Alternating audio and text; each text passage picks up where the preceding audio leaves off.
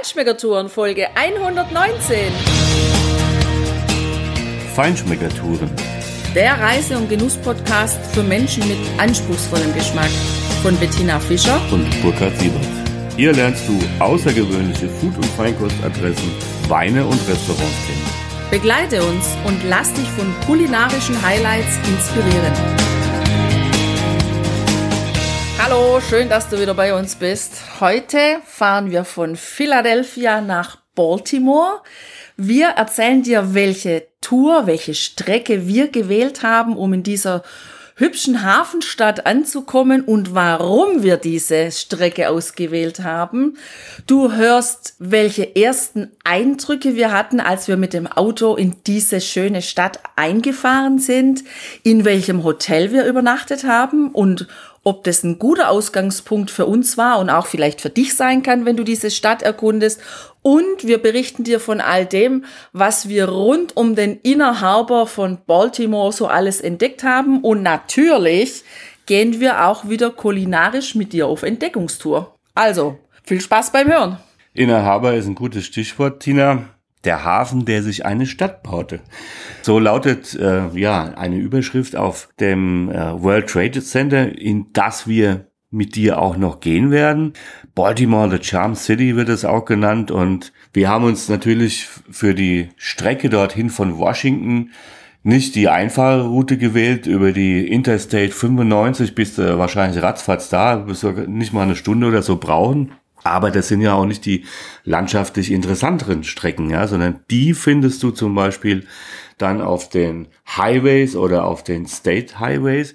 Und wir sind deshalb von Philadelphia losgefahren und haben den Highway 301 gewählt über Middletown und Queenstown am Ende. Das führt so durch den oberen Teil der Delmarva Halbinsel, die eben diese Chesapeake Bay umschließt im Osten und diese Chesapeake Bay ist einfach ah ja, eine gigantische Bucht, eine über 300 Kilometer lange Bucht, an dessen Ende quasi Baltimore sich seinen Hafen gesucht hat, ja, an dessen Ende eben der Hafen von Baltimore entstand und dieser Hafen hat sich dann eine Stadt dazu gebaut. So ist im Prinzip die Story. Und ja, wir wollten natürlich auch über diese wundervolle Chesapeake Bay Bridge fahren. Das ist nämlich eine Brücke, die quer über diese Bucht führt, fast sieben Kilometer lang.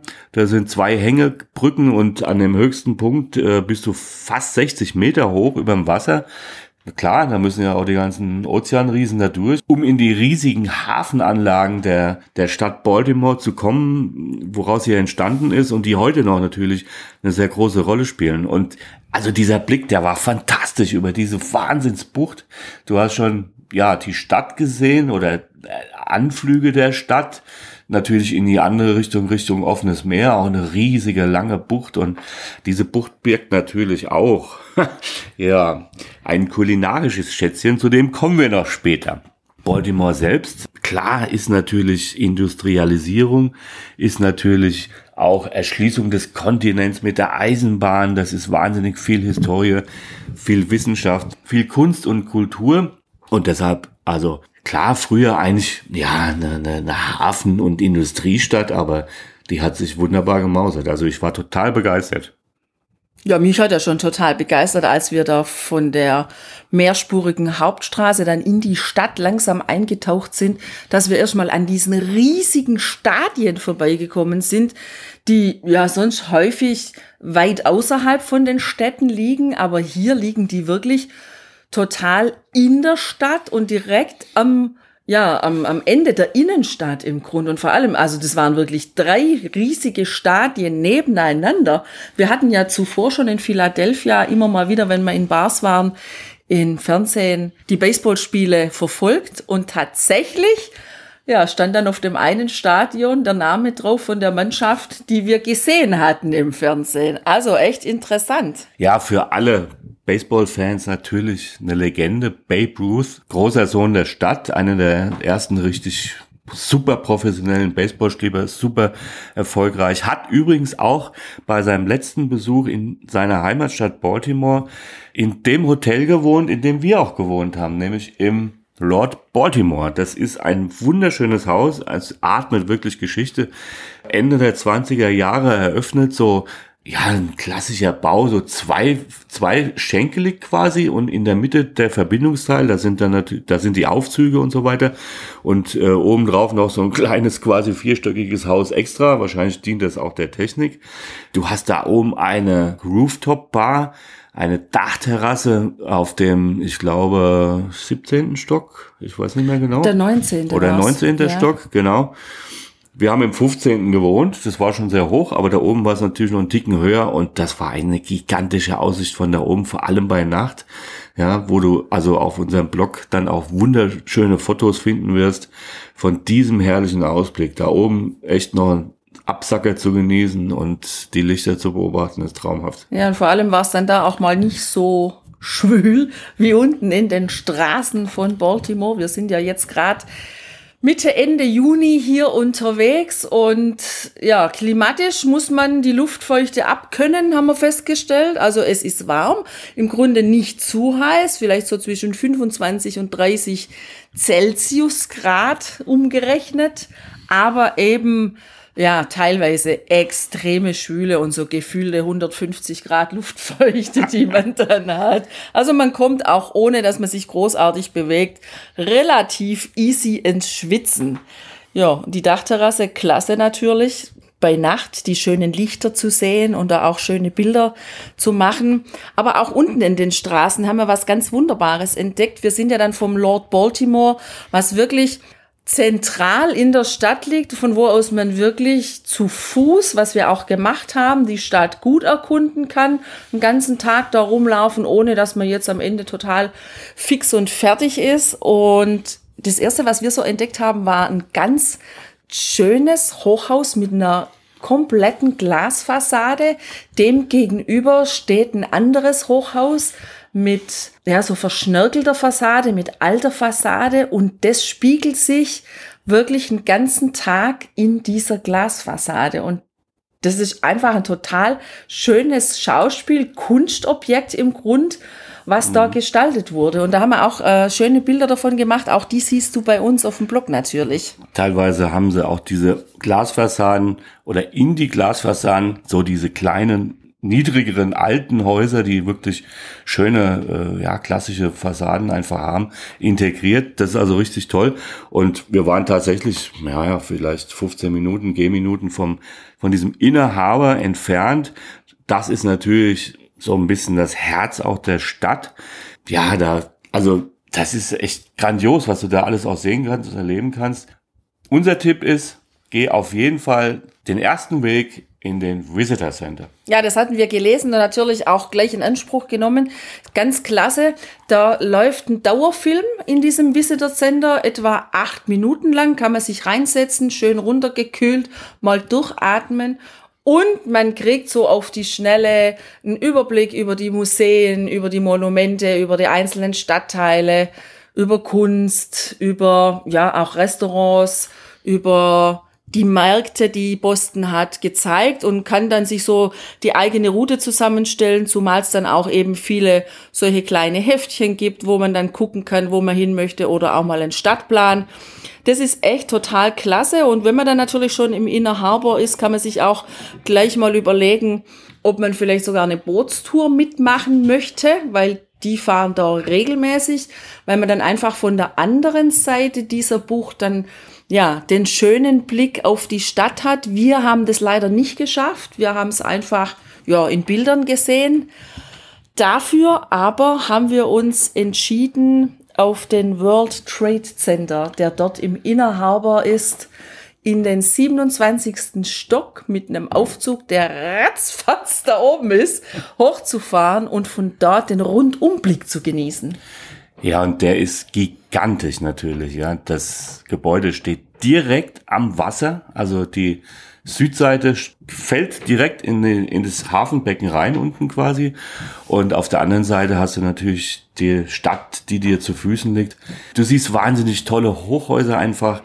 Also auch alte eben in der Nähe von dem Lord Baltimore, von unserem Hotel, steht so ein Haus mit einem ganz ja, ganz spitzen Dach oben, was so golden verziert ist, Messing verziert ist. Und das ist ja ein Apartmentgebäude, riesig hoch, aber richtig alt, also aus den 20ern oder so, aus der ja sozusagen zweiten Gründerzeit oder wie auch immer man das nennen kann, ähm, von dieser Stadt. Und auch andere Gebäude natürlich, die unheimlich interessant aussehen, ein schönes Skyline, zwischendrin immer wieder dann aber auch ganz, ganz viele alte Gebäude, also wirklich richtig schöne, klassizistische Bauten, ja, wo du einfach auch merkst, dass diese Stadt echt eine Geschichte hat und da unheimlich viel Kunst und Kultur und Wissen auch, ja, Intellektualität in dieser Stadt lebt.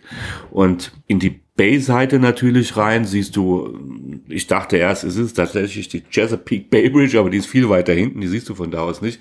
Noch eine andere Brücke kurz vor dem Hafen, weil dieses Hafengebiet ist quasi ja so zerklüftet rund um dieses Ende dieser Bäder und ähm, also riesig. Da ist wirklich was geboten. Schiffe kriegst du natürlich auch in diesem Innerhaber direkt zu sehen. Da liegt zum Beispiel die Constellation. Das war das letzte segelbetriebene Kriegsschiff, was je gebaut worden ist. Liegt da direkt, kannst du natürlich auch draufgehen. Haben wir jetzt nicht gemacht, aber ist mit Sicherheit interessant, wenn du für Schiffe dich interessierst. Es liegt dort auch ein altes U-Boot, was äh, ein Stück weiter hinten ist, an diesen drei Piers, die da so reinragen. Es gibt dieses Leuchtturmschiff Chesapeake, das ist auch so, ja, sehr deutlich oder ein sehr bekanntes Bild für Baltimore, weil einfach ganz fett Chesapeake auf diesem Schiff, auf diesem roten Schiff steht.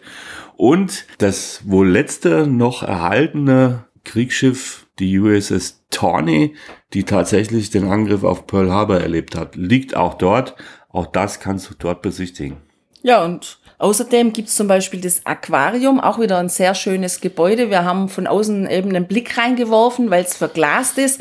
Die haben da auch innen wirklich ja, wie so einen tropischen Garten angelegt. Also wer sich für Meerestiere interessiert, ist da auf jeden Fall, glaube ich, sehr gut aufgehoben. Kulinarisch hat die Ecke auch schon gleich was zu bieten für all die Freunde, die das Hardrock Café lieben. Das liegt nämlich dort.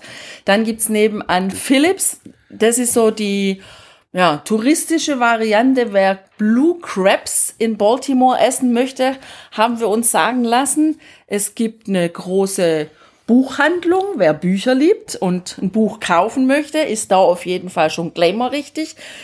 Ja, und es gibt die Cheesecake Factory, die dort ist. Und einmal am Nachmittag hatten wir Appetit auf Cheesecake. Wir mussten echt eine Viertelstunde, eine gute Viertelstunde warten, bis wir einen Platz bekommen haben. Dieses ja, Restaurant mit Kuchentheke ist sehr frequentiert, offensichtlich mhm. sehr bekannt und die haben also einen ellenlangen Pass stehen, wo in einer Tour wirklich mhm. Gerichte, Essen rausgeht ohne Ende in riesigen Portionen und wir haben auch ein Foto gemacht von diesem Kuchenangebot, weil das hat uns echt überwältigt und wir hatten total Lust auf einen Cheesecake. Und Burkhard, was haben wir uns da ausgesucht? Oh, das war ein Cheesecake mit Raspberry. Ja, und das Witzige daran ist, es ist echt unglaublich. Ich hab's erst zweimal gucken müssen, bevor ich überhaupt geglaubt habe, was ich sehe. In dieser Kuchentheke findest du Schilder, wo drauf steht, was das ist. Und dann steht eine Zahl dabei. Das ist aber kein Dollar, also keine Preisangabe, sondern da werden die Kalorien pro Stück angegeben. Eigentlich ziemlich bescheuert, finde ich. Ja, wenn du Kuchen verkaufen willst, wenn du sagst, oh, diese Cheesecake, Caramel, sonst was Stuffsoße, ja, hat hier 1320 Kalorien. Viel Spaß damit, knallst dir rein. Also, wir haben uns dann für die andere ja entschieden, die hatte nur 1050 Kalorien, wie ich danach, also wir haben quasi Diätvariante gewählt. Waren da die Sahnehäubchen auch schon einkalkuliert? Das auf stand dem auf dem Kalorienschild nicht. Aber es war witzig. Und der Käsekuchen, auch wenn es ja was schon was Größeres, wahrscheinlich auch eine Kette ist oder so, aber der war richtig gut. Also der hat geschmeckt, kann man so sagen. Ja. Ja, absolut. Genau. Also ich habe da schon anderes probiert in den Staaten. Sah immer alles gut aus, hat gefühlt 5000 Kalorien gehabt und hat nur noch Zucker geschmeckt. Nee, also wer, wer Bock hat auf Käsekuchen, ist hier, glaube ich, ganz gut aufgehoben. Genau. Ja, und ähm, Diese Blue Crabs, die Blaukrabben, das ist genau diese kulinarische Spezialität, eine der Spezialitäten hier in Baltimore, weil diese Chesapeake Bay voll von diesen Fischern ist. Die nennen sich halt so oder werden so genannt, weil sie ein ja, grün-blau gefärbte Scheren haben und richtig große Krebse sind. Und ich muss sagen, die schmecken auch gut. Also im Philips, wie gesagt, da kannst du die gut essen. Auch das ist uns bestätigt worden. Aber es ist eben die Touri-Nummer und auch etwas teurer natürlich. Wir haben einen super Tipp bekommen und sind da hingegangen. Das ist Moe's Seafood. Also quasi über die Hauptstraße drüber, dann bist du schon in Little Italy. Das ist ein kleines ja, ein, ein, ein, ein kleines Viertel, ja, wirklich mini-mini-Viertel, ein paar Straßen nur, wo sich unheimlich viele italienische Restaurants etabliert haben. Also es gibt ja eine italienische Community hier, ist klar. Ähm, Nancy Pelosi, Nancy D'Alessandro Pelosi ist hier geboren, also die, die Mehrheitsführerin im Repräsentantenhaus italienische Abstammung natürlich und viele andere auch. Da gibt es tolle Lokale, wo du dann, also typisch italienisch auch essen kannst. Wir haben es nicht versuchen können, wollten wir jetzt auch nicht, weil wir ja italienisch natürlich in Italien genießen. Aber diese Blue Crabs, diese Blue Crab Cake, die wollten wir unbedingt haben. Und Mo Seafood ist ein ja, Fischgroßhandel dort, ähm, da waren wir auch drin und hat eben vorne ein Restaurant, also es ist ein ganz einfaches Restaurant. Wir waren also mit Sicherheit die einzigen Touristen dort mit Sicherheit. Äh, wir waren auch so gefühlt, naja, vielleicht die einzigsten Weißen da drin. Ja, da waren eigentlich schwarze Afroamerikaner.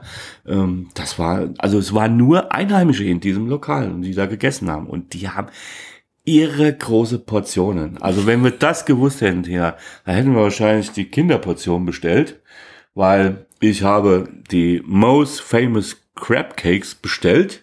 Das waren zwei, eines hätte schon weitaus ausgereist. Aber es hat richtig gut geschmeckt. Gedämpfte Krabben, gedämpftes Krabbenfleisch, ja, so als aus wie so einer Tasse und dann auf einen, auf Teller gestellt. Es hat richtig gut geschmeckt.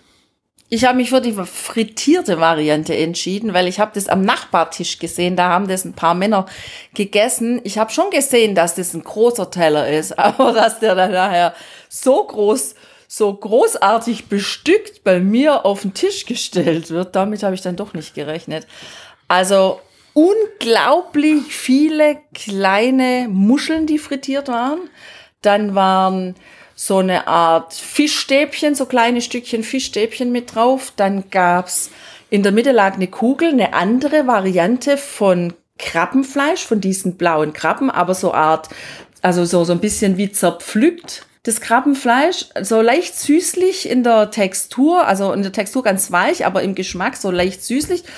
Hat mir echt richtig gut geschmeckt, muss ich sagen. Also fand ich echt klasse. Ist mal was ganz anderes, was Neues auszuprobieren, denn an die Krabben im Ganzen zu essen, habe ich mich nicht getraut.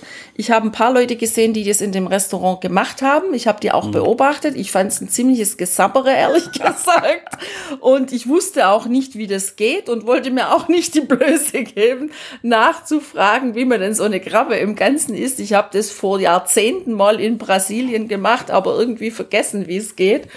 Ja, deshalb diese Variante. Jetzt lagen da aber auch noch zwei große frittierte Fischfilets drauf. Dann gab's da sogar noch Pommes dazu. Also ich will mal so sagen, diese Portion hat mich ehrlich erschlagen. Du hast die Stabmuscheln vergessen. Stabmuscheln, ne, die habe ich schon ganz am Anfang schon gesagt, so, dass die okay. frittiert waren. Aber Gut. da war noch was anderes drauf. Das habe ich tatsächlich vergessen.